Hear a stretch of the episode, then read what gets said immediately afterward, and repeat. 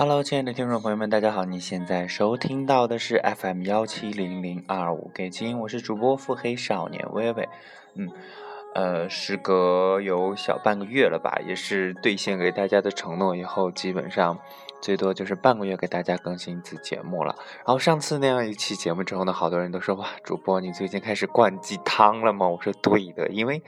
嗯，最近呃也不是最近吧，就是嗯。我本身还是这样一个比较沉郁的一个人，并不是特别特别的疯狂，对吧？嗯，当时呢，之所以有这样一个电台，就是因为自己刚离开学校电台，还有呃当时的那个市电台之后呢，就会觉得，哎呀，需要这样一个发泄的一个出口，慢慢慢慢就觉得还是特别特别喜欢，所以说。但是时间长了之后，搁置了一些东西之后，就会觉得，呃，自己有一些疯癫的东西呢，还是有一些些释放不出来的。所以说呢，慢慢慢慢也是通过这样一个鸡汤类的一些节目啊，或者是呃基调比较基调比较低一些的一些节目呢，慢慢调整自己的一个状态，慢慢恢复到那样一个精神分裂一样的那种。性格吧，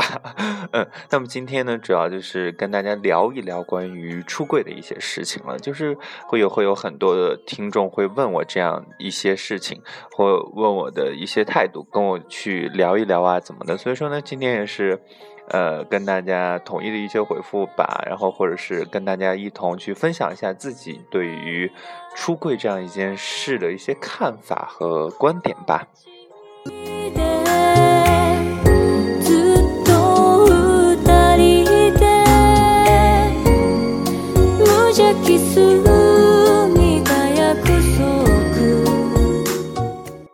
印象特别特别深刻呢，就是在《奇葩说》的第二季有这样一期节目，就是该不该向父母出柜了。但是最后，这期节目似乎被禁了，然后网上也找不到任何的一些资源。其实，在这一期节目中呢。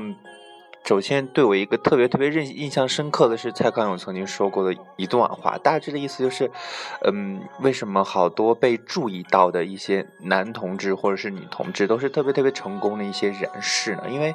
等他们有了这样一个独立的一个独立的一个力量，独立的一个特别的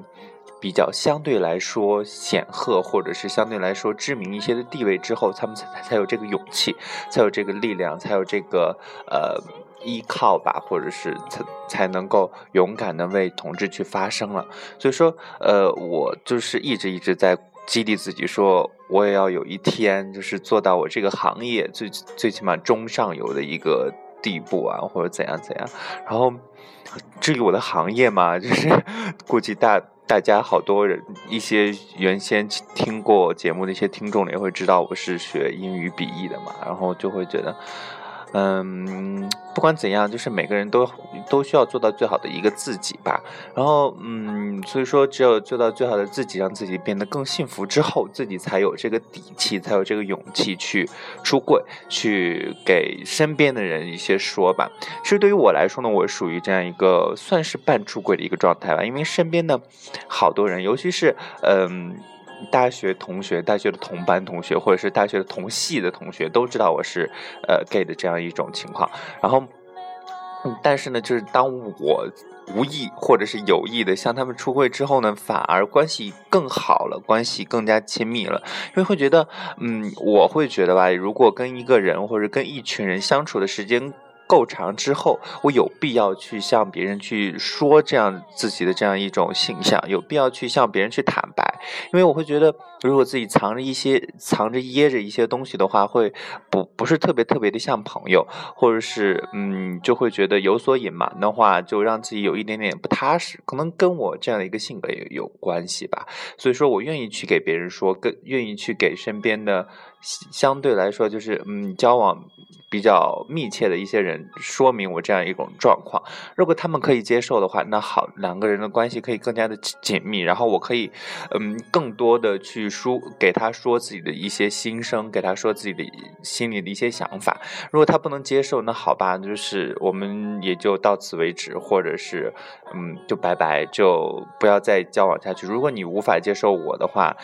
嗯，那无所谓，因为。每个人的对这件事的看法会不一样，所以说，呃，那就嗯，缘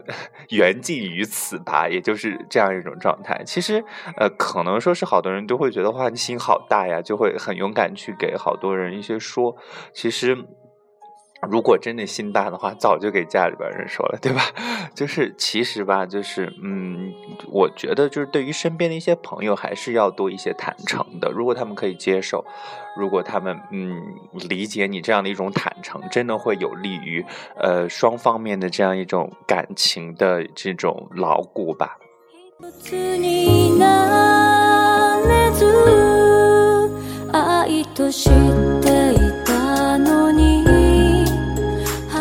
记得，嗯，那段时间就是看完那个《奇葩说》那一期节目之后，好多亲故呢都会给我说：“哇，我好想出柜，我有这样一种冲动，怎么怎么怎么。”然后当时我就说一定要冷静，因为当时我看完之后也有这样的一个冲动，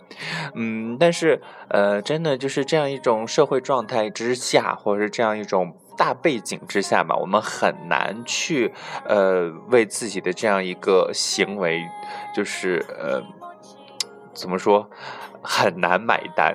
对，就是很难，就是承受好多好多的一些后果吧。嗯嗯，虽然说，嗯，比如说什么，呃，好多国家呀都承认的同志婚姻呀，怎么怎么样怎么样。其实我会觉得这样一个同志婚姻真的一定要，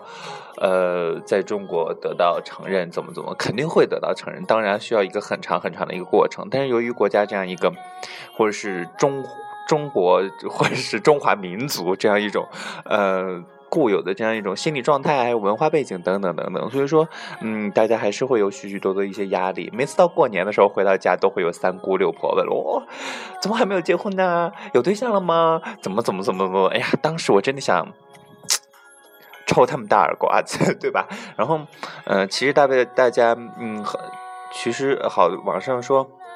统计出来好多好多，就是恐回族，就是恐，嗯，就是害怕回到家，呃，就是一个就是真的就害怕，好多人去问自己的各种心理状态呀，或者各自己现在的工作状态呀、情感状态呀，怎么怎么，所以说不想回家。其实，呃，真的真的就是来自各种家庭啊、身边的一些邻居也好啊、亲戚也好，对于他们的压力，对于我们来说是巨大的。其实，嗯，因为。他们在我们心目中的一个分量也是巨大的，所以说，当我们在出柜的时候，我们完全可以抛弃社会的一些想法，反而更加注重的是家里边这方面了。嗯，其实，呃，我在我看来，如果真的想要出柜的话，我会觉得，首先我自己要有一个特别稳定的一个工作，特别稳定的收入，特别，嗯，也不说，嗯，就是相对来说比较好的一个工作环境和工作状态。另外呢，就是有这样一个相对稳定、相对好、相对。幸福的一个伴侣，另外呢，就是两个人可以有这样，即使是租房子，就是有这样一个小居室，有这样一个温暖的一个家的一个感觉，可以让父母感受到我可以，我即使是我这样的一种状态，即使是我男朋友，嗯，和男朋友，呃，都是，嗯。怎么说？就是呃，这样相互扶持下的话，也可以生生活的很好，生活的很幸福的话，我才说是有一些底底气给他们出轨。但是，嗯，其他的情况下，我会觉得我呃很没有底气，因为其实从说到根儿上，父母之所以要想让我们结婚，是会觉得嗯，你一个人挺孤独的，或者是其实嗯，没有说是所有的父母就是。从根儿上来说，说啊，你结婚就是为了让你传传宗接代，怎么怎么的？我们是人呀，我们并不是动物呀，我们也不是种马，对吧？然后生下来就是为了传宗接代，怎么怎么怎么？如果真的是这样的话，那真的就是，呃，我会觉得不人性，就没有那个。嗯，怎么说？呃，就没有人性化的那种感觉，就所以说他们根本上还是希望我们能够幸福，希望我们能够呃不受到那么大的压力吧。所以说，嗯，当我们出柜的那一刻，他们会震惊，会愣，会觉得天崩地裂的那种感觉，因为他们会觉得啊，我孩子怎么会是这这样？然后另外还会觉得，嗯，他受到的其实。嗯，出柜之后一段时间，他们会觉得，嗯，母孩子受到的压力也是很大很大很大很大的，也许他们就能够理解。当然，我这只是猜测，没有经历过这样一个事情吧。其实，嗯，对于出柜来说，我会觉得，嗯，虽然说现在也网上有许许多多的一些，比如说什么，呃，同性男男男生出柜啊，父母登报祝福呀，怎么怎么样，各种出柜的这这种新闻，相对来说比较好的一些新闻吧。但是负面的新闻还是有的，嗯，还是有很多的，尤其是在我们中国，在一些相对来说思想文化传统的话比较封闭，或者是比较。呃，传统的一些国家，嗯，都会有一点点，有很大的一些压力，都不是有一点有很大的一些压力吧。就是说，前段一段时间，就是有这样一个，就是湖南的同性恋人登记结婚被拒，然后起诉民民政局这样一件事情。其实，我觉得这个事情真的就是很正能量。然后他们就是呃，成为这样一个先锋吧，去。呃，冲击中国的这样一个固有的一个制度，去冲击中国这样一个固有的一个想法和固有的一个思想体系吧。然后，嗯，让许许多的人都会觉得，嗯，真的，我们需要有这样一一个证书，一个所谓的一个法律的一个。嗯，法律上的一个官方的一个证明，来证明我们是这样一个关系。不然的话，真的，呃，即使是社会承认，但没有这样一个关关系的证明的话，即使我们的爱情特别的牢固，但真的当我们某一个人，呃，生重病，然后需要去签字的时候，我们却不能作为家属签字，在那样一刻的时候，就会觉得特别特别特别的心碎。我们。如此的爱他，却不能在他那样一个危急的时刻做出自己所应该做的一个事情，真的让人特别的、特别的崩溃。所以说，呃，这样一个登记，这样一个婚姻登记的这样一个允许同志结婚的这样一个呃法律的推行啊，还是需要需要大力的这样一个去呃大家的努力的吧。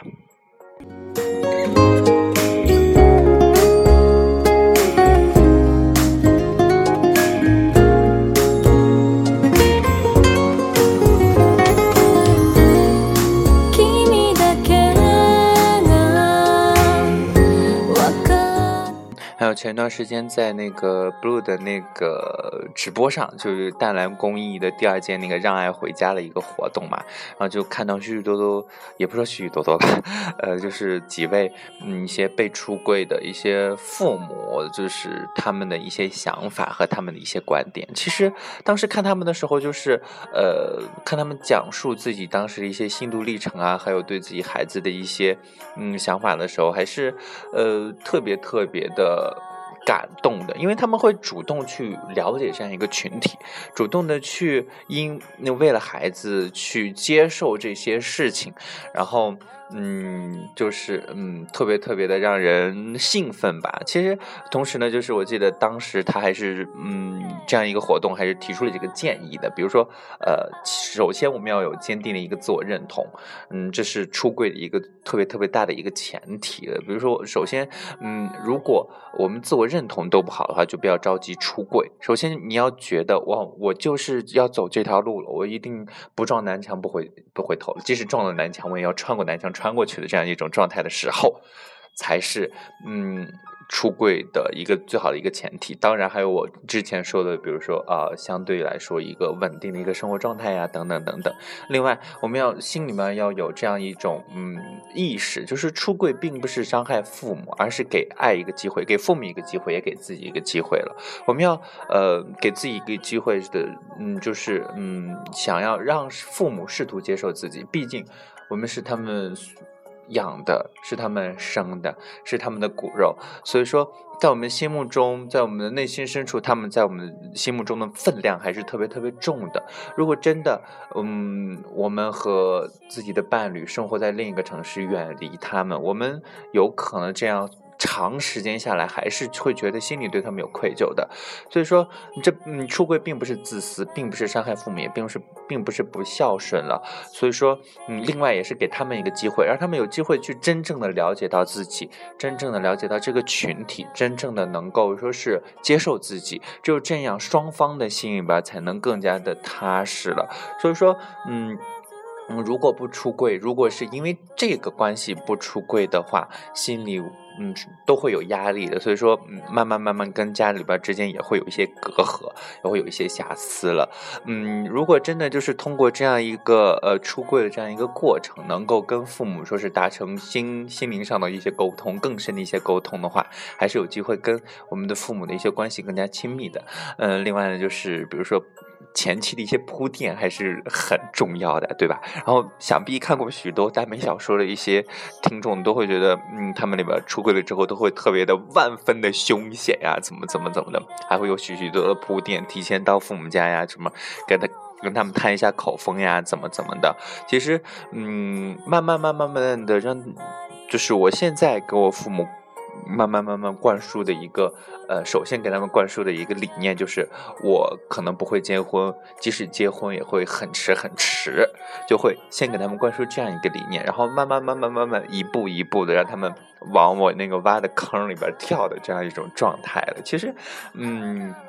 怎么说？我会觉得这样一个铺垫呐，或者是跟他们的一些沟通，然后慢慢去，呃，旁敲侧击的去，呃，看他们的一些想法、一些观点的话，还是很重要的。就是给他们这样一个时间去接受、去理解、去慢慢去了解这样的东西。然后，嗯，有机会或者是有可能的话，也给他们去科普一些，就是关于这样一个圈子里边的，或者是这样一个群体的一些，呃，新闻啊，一些好的方面，一些正能量的一些东西了。然后，嗯，也是可以根据我们自己一些父母的时候，呃，一些父母的，呃，嗯，一些的不同的一些情况，去针对不同的父母，然后，呃，比如说有些父母真的就特别的开明吧，对吧？然后你可以直接跟他们出轨，怎么怎么，就没准就会特别特别的顺利，怎么样？所以说，但是根据，嗯，呃，有些父母比较。不能说顽固吧，就是思想可能说是真的就是跟不上，或者是真的就是特别特别的传统的话，真的要慢慢的一步一步来，不要呃做的太过分，从而又伤害到父母，又伤害到自己，对吧？然后另外呢，一个特别特别重要的一个事情，不要过年出柜，不要带着男，不要带带着我们的伴侣再去出柜了。首先说到过年出轨，真的就是，嗯，这样一个过年，在我们中国人来看，也是一个特别特别特别重要的一个节日了。然后，嗯，都会特别特别热闹的一种状态。如果你真的当时冷不丁的说出啊，我是 gay，我喜欢男人，或是我喜欢女人，怎么怎么怎么怎么怎么样的话，他们真的就会相当相当的崩溃，这就是无无法原谅的一种状态了。嗯，因为真的，嗯。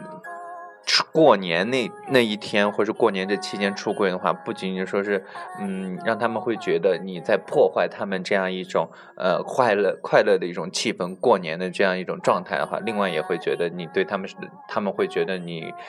给他们造成的伤害会特别特别大。另外就是不要带着男女，嗯，自己的伴侣。到父母面前去出柜，因为当时的话会要给嗯父母一这样一种缓冲，然后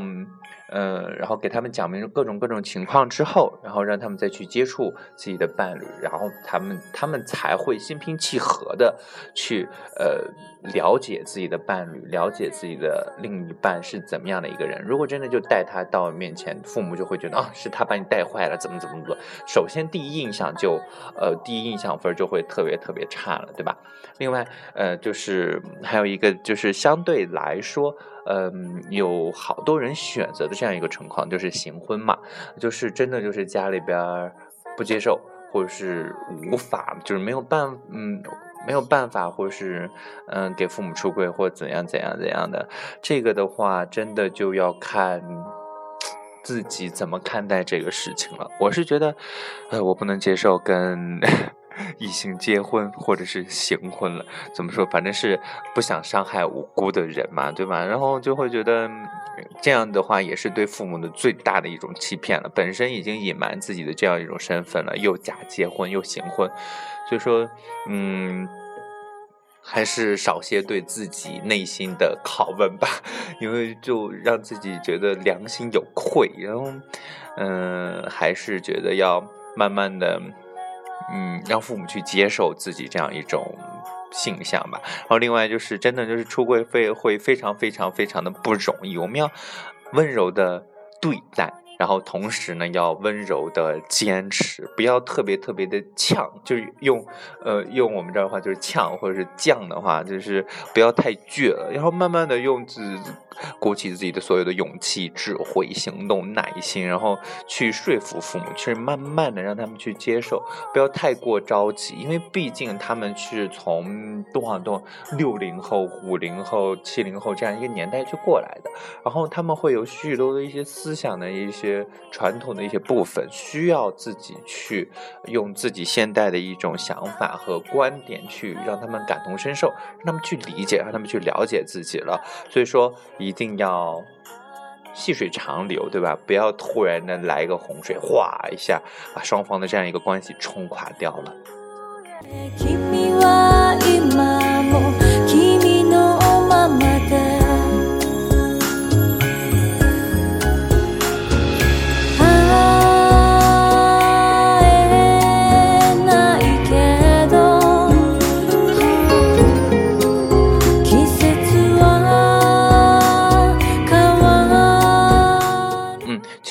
就是呃，最近呢，或者是这么这几年来，有许多的一些明星啊，或者是嗯，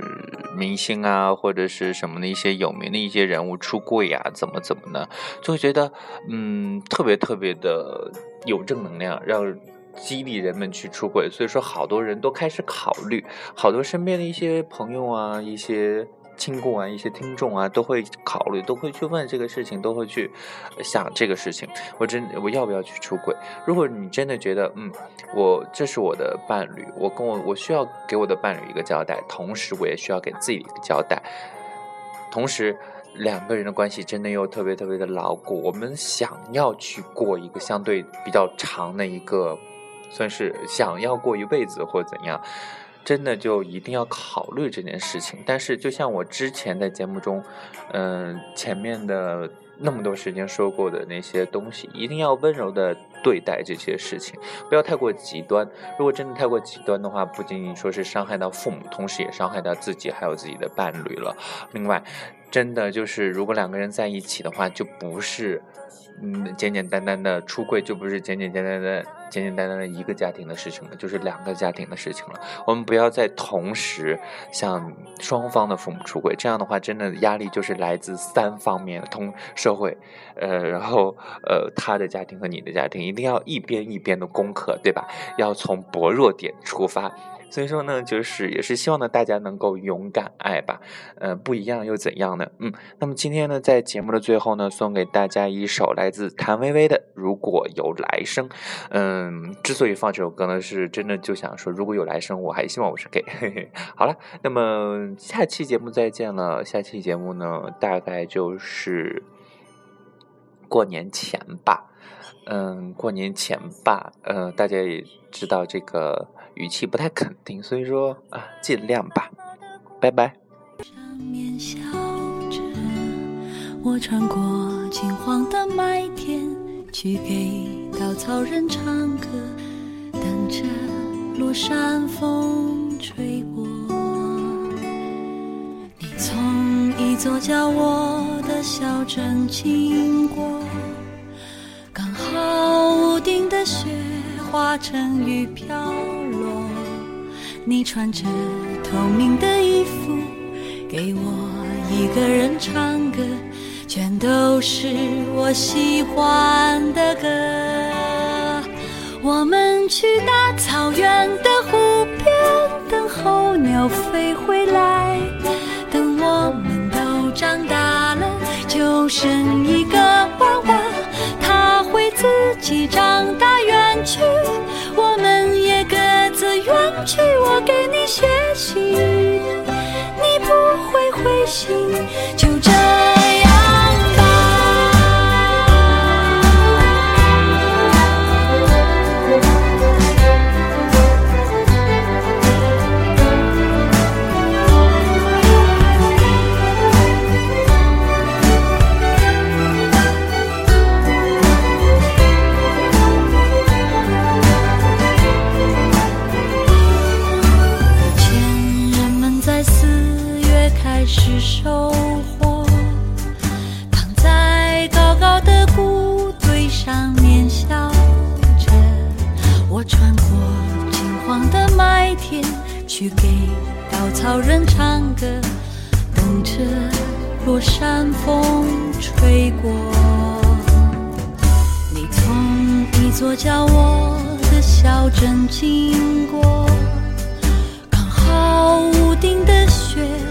成雨飘落。你穿着透明的衣服，给我一个人唱歌。全都是我喜欢的歌。